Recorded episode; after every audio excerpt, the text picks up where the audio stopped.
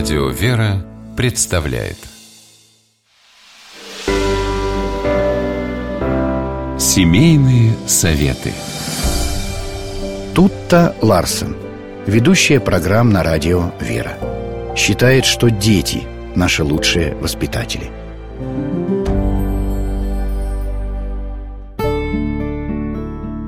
Когда я была беременна и ходила на специальные курсы подготовки к родам, меня поразило, что в нашей группе, которая состояла из 12-15 женщин, почти все они ходили на курсы со своими мужьями.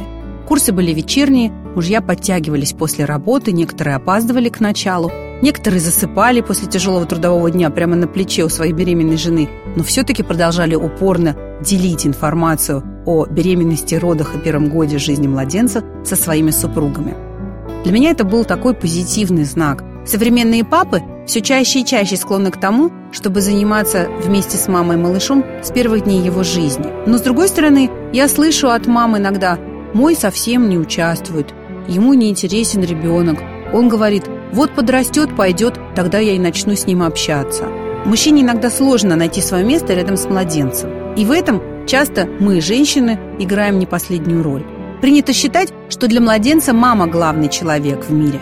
И это, конечно, так, но папа в его вселенной тоже играет огромную роль. Мужчина хочет участвовать во всем.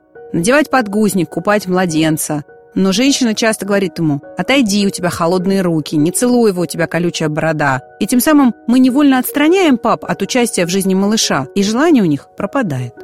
Папы хорошо понимают, что их мужской долг – защищать, зарабатывать, содержать семью. А вот вопросы воспитания и ухода младенцев оставляют мамам. А ведь папина роль такая важная.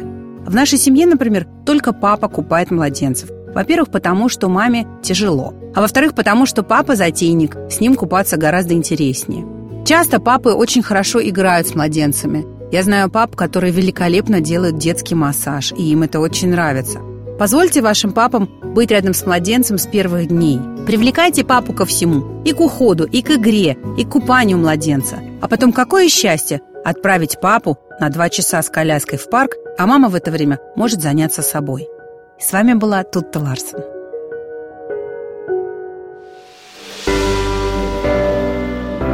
Семейные советы.